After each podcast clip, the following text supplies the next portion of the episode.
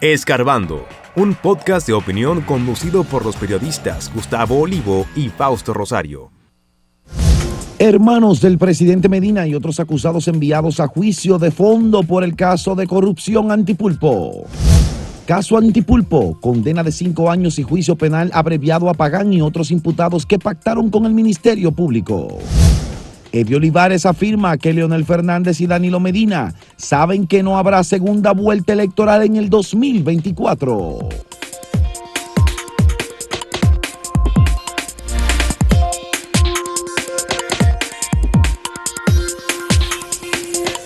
El magistrado David Timoteo Peguero, eh, del séptimo juzgado de la instrucción del Distrito Nacional, tomó la decisión de enviar a juicio de fondo a los imputados en el caso Antipulpo.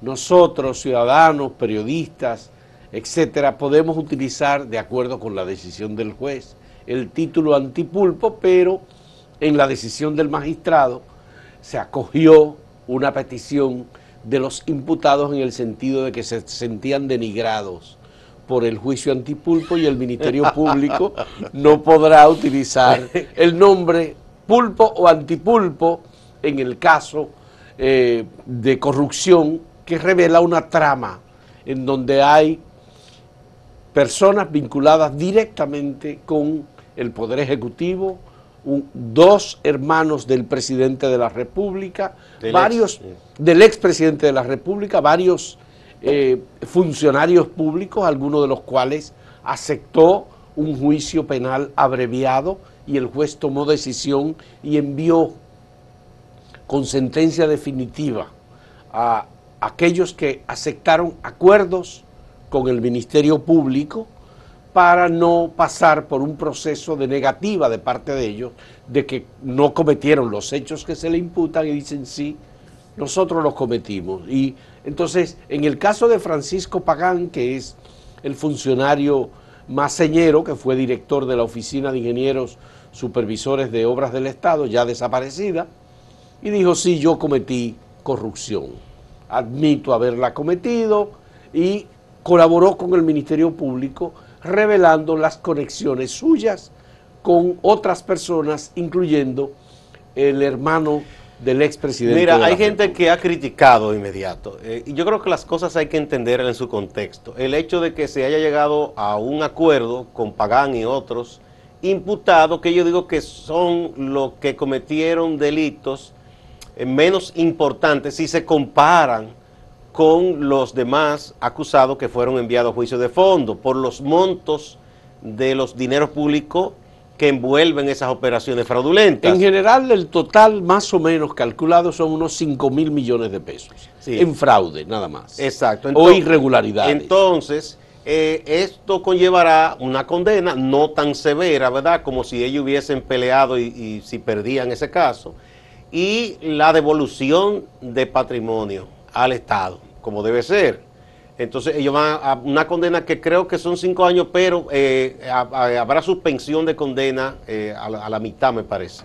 Bueno, esto del beneficio de colaborar con las autoridades implica que, y el juez lo dijo muy claramente cuando emitió su decisión, que eh, estas personas tienen una sentencia definitiva de no más de cinco años de cárcel. Sí, y creo que no la van a cumplir completa. Y no la van a cumplir porque después se le, eh, porque ellos han colaborado. La, prisión suspendida. Y es menor la cantidad de recursos y de tiempo que deben eh, entregar las autoridades en toda la parte probatoria respecto de la participación. Pero además ellos. serán... Ahora, ellos son testigos de, de cargo. eso es lo que digo, o sea que... Contra los demás imputados. Y, este tipo de negociación en un caso entre imputados y Ministerio Público están contemplados en la ley, o sea que no es que se ha hecho nada irregular. Entonces lo que hizo eh, Timoteo, el juez David Timoteo Peguero, es enviar a juicio de fondo a los que entienden y declaran que ellos no son responsables de la comisión de los hechos que se le imputan. Y que las acciones de esos que fueron enviados a juicio de fondo envuelven montos realmente extraordinarios de recursos del Estado. Bueno, ahí hay mucho de, por un lado, nepotismo, porque se utiliza, obviamente, la relación que se tiene filial con algún alto o muy alto funcionario, en este caso hermanos del presidente de entonces de la República, y se utiliza eh, la influencia que puede tener el hecho de yo decir frente a un funcionario, vamos a hacer este negocio porque yo soy hermano. Aunque de no tal o es, cual. técnicamente no es nepotismo. Igual, Porque el nepotismo es que, que Te designan exacto, bajo por eh, la, la- la tutoría, ba- bajo eh, la responsabilidad y la orden de un hermano, un pariente directo, y no es así. Ahora ellos se valen del tráfico de influencia. tráfico de influencia, abuso de poder y capacidad para torcer la voluntad de otros. Si esos otros participaron para beneficiarse o por una situación en la que, digamos, presentaban algún tipo de temor de las consecuencias que se derivarían de no aceptar, porque hay casos de funcionarios que probablemente recibieron la visita de hermanos del expresidente de la República y dijeron no. El hecho de que tú No, seas no, no, y hay, hay un caso muy claro. Chanel Rosa Chupani, a él se le ofreció la OISOE, pero lo dijeron lo que tenía que hacer para beneficiar a cierta gente. Y dijo, no, yo no voy a caer preso. Él dio testimonio de eso. Él lo dio el Él lo dijo, sí.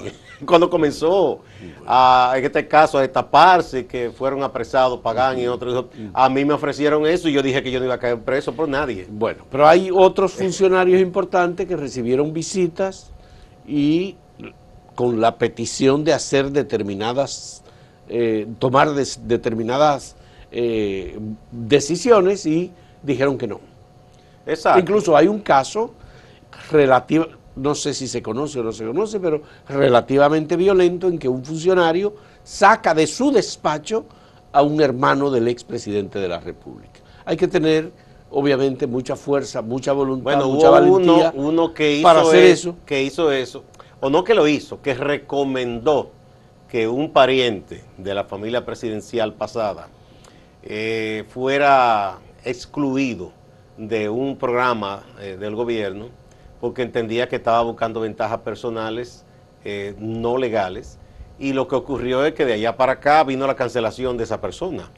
Entonces O sea, ya ahí, eso, es- ahí sí indicó claramente que había una decisión de lo alto de proteger ya. a su pariente para que hiciera y deshaciera. bueno, esa es una voluntad, esa es una decisión, ese es un compromiso que ya contrae la autoridad y no el hermano de la autoridad. Los dos, ¿No los dos? en Bueno. ese caso.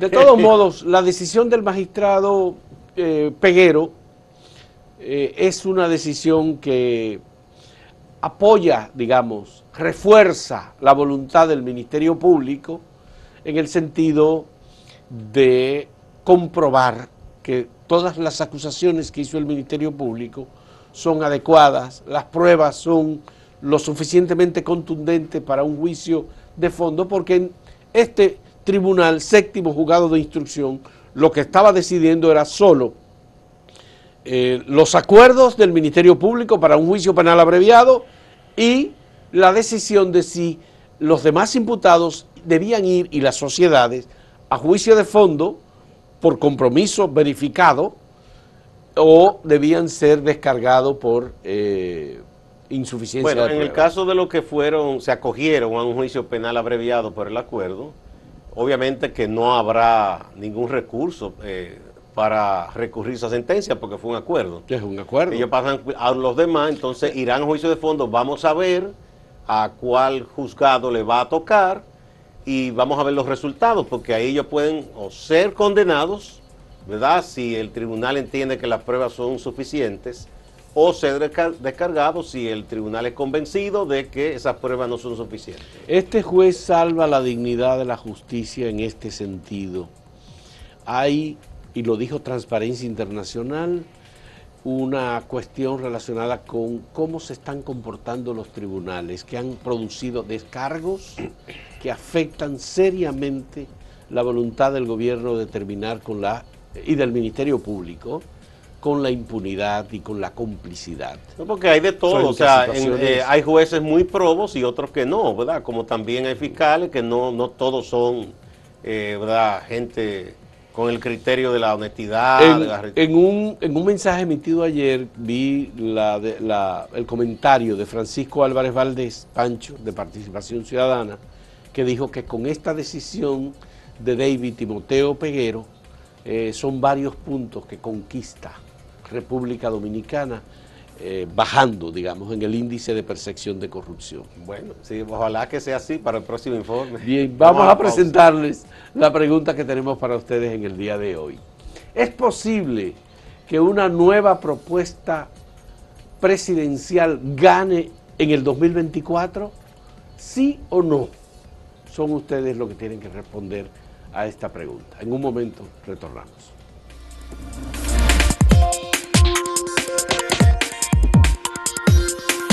Si quieres anunciarte en este podcast, escríbenos a podcast.acentotv.de.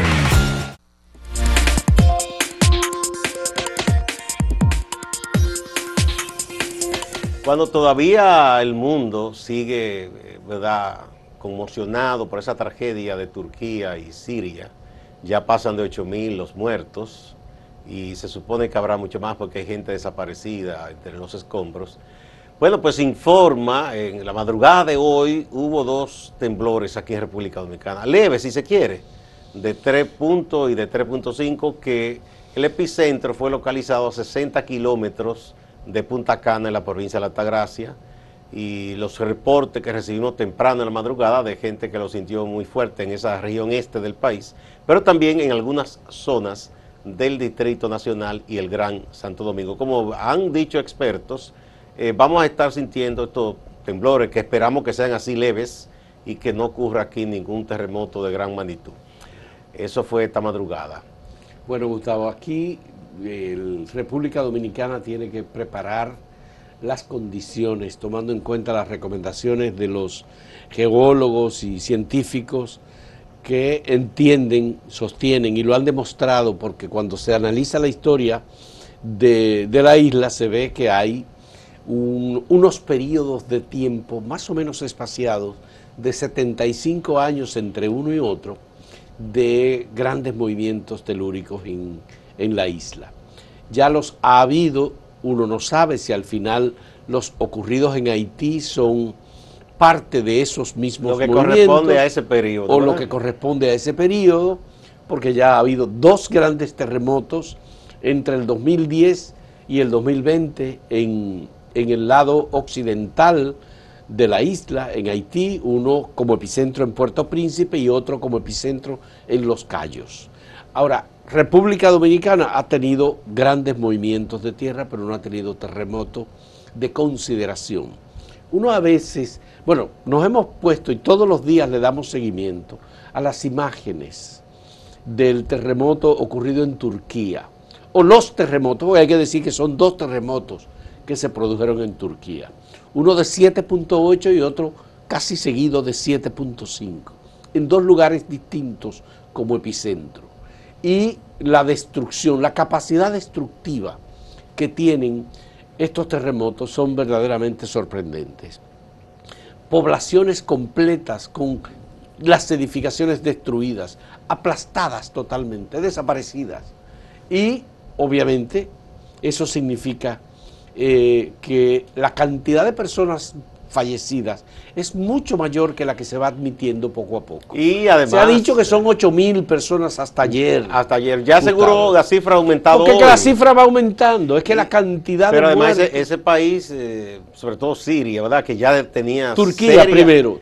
Turquía Pero yo digo en el caso de Siria, Siria por, una guerra venía con esa guerra con muchísimos edificios destruidos por, por los bombazos y ahora esto le, da el, tiro de gracia. Entonces, habrá que hacer una reconstrucción eh, muy amplia, tanto en Siria como en la zona de Turquía.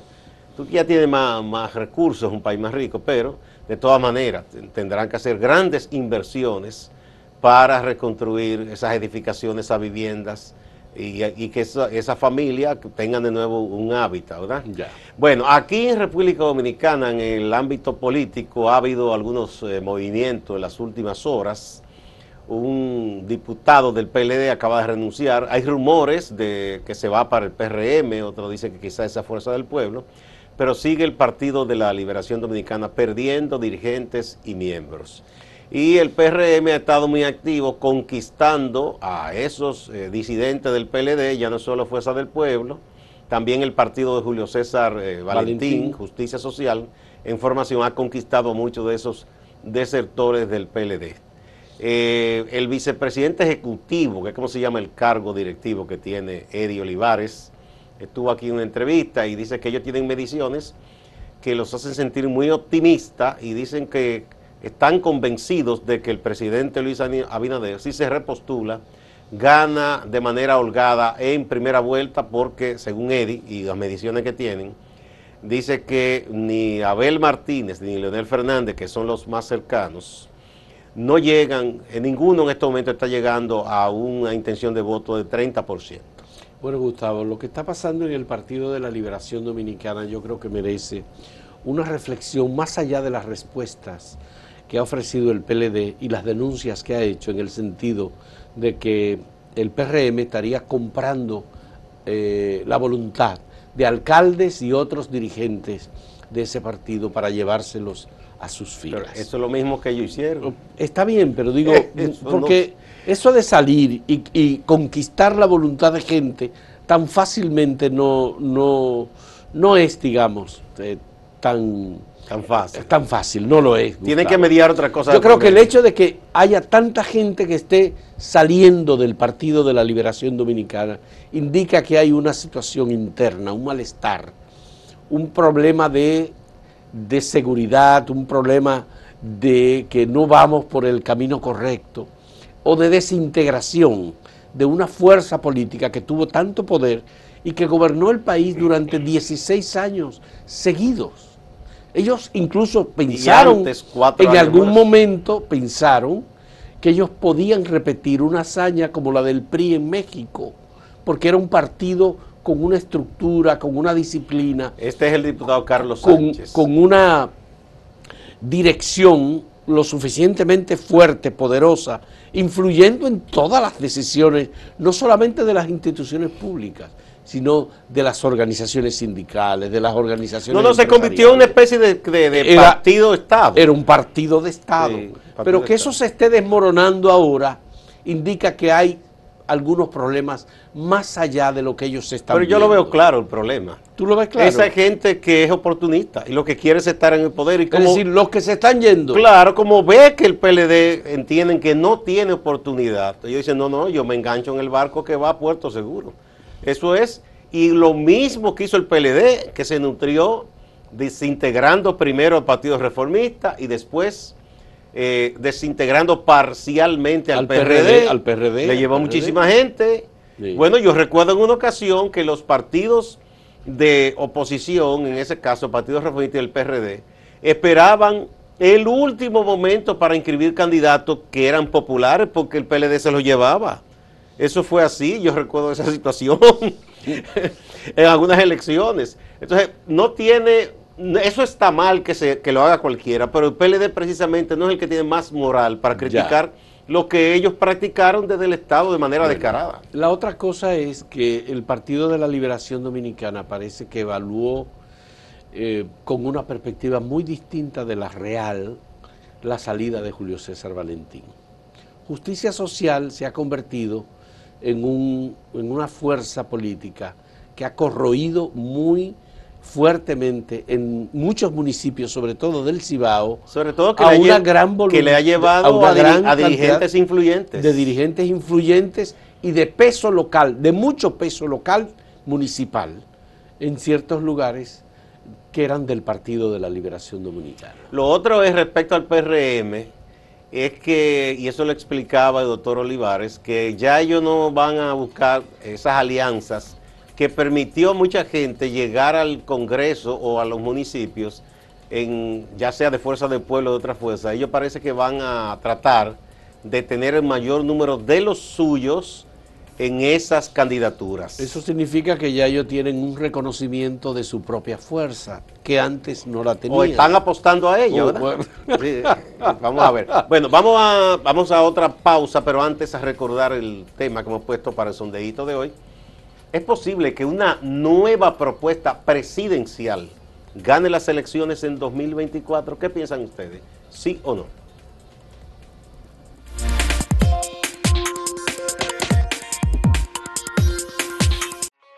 Síguenos en redes sociales, arroba acento diario y arroba acento TV.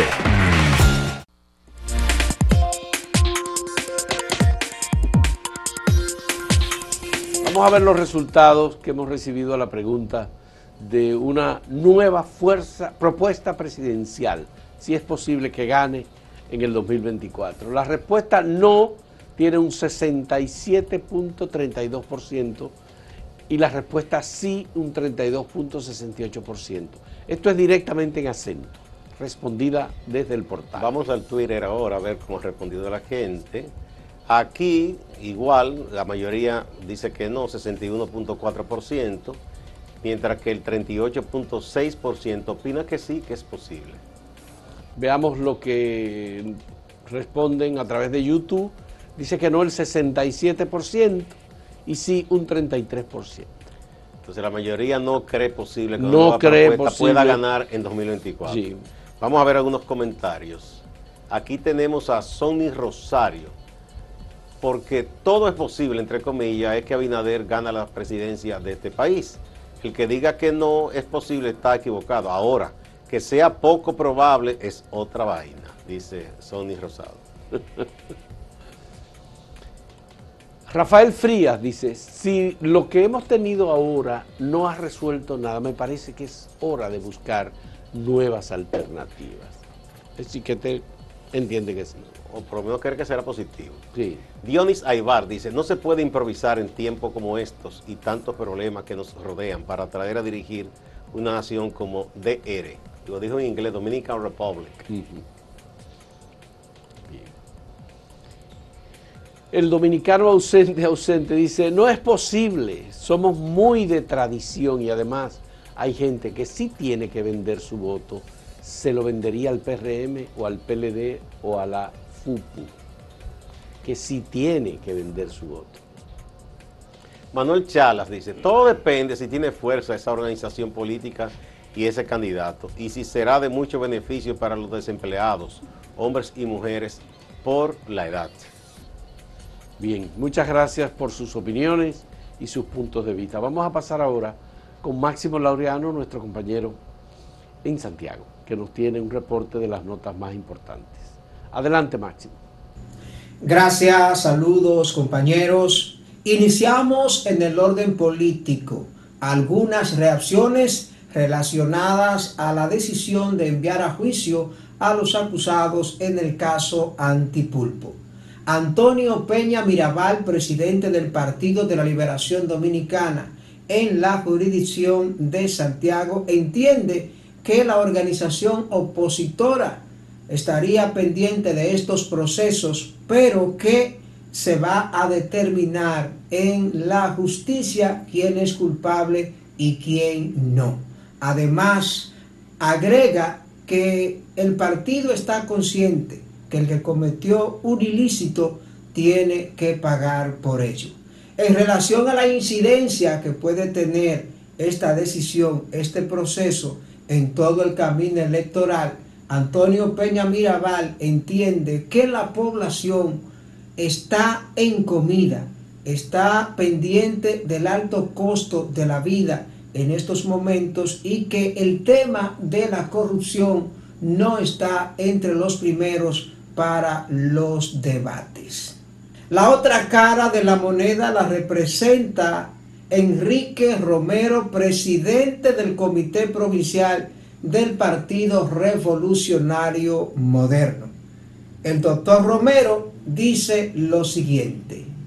Se establece un antes y un después en la lucha anticorrupción. Se lograron condenas como la del señor Francisco Pagán a cinco años y recuperación de bienes. La decisión histórica de mandar a juicio de fondo al hermano del expresidente de la República, Danilo Medina, y a todos sus asistentes, o sea, a quienes participaron junto con él en estas supuestas estafas. Habla también Romero de que es una lucha por el adesentamiento del ejercicio de las funciones públicas y el fin de la impunidad, llevando a juicio a los responsables. Activistas sociales que se identifican con el movimiento político y social gentío se reunieron en una vigilia en el Parque General José de San Martín, en Santiago de los Caballeros, para hacer una proclama en solidaridad con lo que está aconteciendo en Perú. Ramón Estrella, quien representa el grupo Gentío, hace el manifiesto. Gentío para el Cambio Político y Social y otras organizaciones aquí presentes asumimos la frase de Terencio, acuñada por Orlando Martínez, de que nada humano me es ajeno. En esa perspectiva nos solidarizamos con la lucha del pueblo peruano que reclama una sola voz, libertad para Pedro Castillo, renuncia inmediata de la genocida presidenta Dina Boluarte, cese del Congreso fascista, elecciones anticipadas de manera inmediata y constituyente popular. El vocero de la policía en Santiago, capitán Fernando Pérez Valerio, nos habla de algunos casos. Ha apresado a dos personas mediante orden de arresto por diferentes hechos. Las personas apresadas son Steven Rafael Rivera y Albert Darío Invel. Estas personas están siendo sometidos ante la Fiscalía de Santiago por tener orden de arresto en su contra, porque son los presuntos autores del robo de dos motocicletas en caso por separado. De igual manera, el Departamento de Vehículos Robados nos informó que encontraron o localizaron dos motocicletas hubiesen sido reportadas como robadas. Una de estas fue localizada en Los Salados y la otra en el sector Jacagua. Distante pero pendiente, actualidad y objetividad desde Santiago. Siga con la programación de Acento TV.